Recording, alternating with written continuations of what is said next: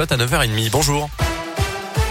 Bonjour Mickaël, bonjour à tous. Et à la une, cette alerte lancée à Prier, près de Pondin. Cette semaine, une jeune fille de 11 ans aurait été abordée mardi matin par un automobiliste d'une cinquantaine d'années alors qu'elle attendait le car pour se rendre au collège. Il lui aurait proposé de l'emmener. La, collégienne a pu prendre la fuite à travers champs tout en repérant le type de véhicule du suspect, un 4x4 noir de marque allemande. Les gendarmes ont été avertis. Aucune plainte n'a pour l'instant été déposée selon le progrès. À retenir également cette première victoire pour les opposants à la construction du pont Jacques Chirac entre l'un et la Saône-et-Loire. Le tribunal a validé le référé suspension déposé par l'association pour atteinte à l'environnement. Les deux départements ont annoncé leur décision de se pourvoir en cassation.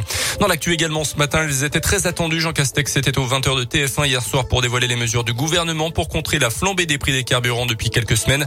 Une indemnité de 100 euros net sera versée fin décembre pour les salariés du privé, début janvier pour les fonctionnaires et un peu plus tard pour les indépendants, les chômeurs ou les retraités.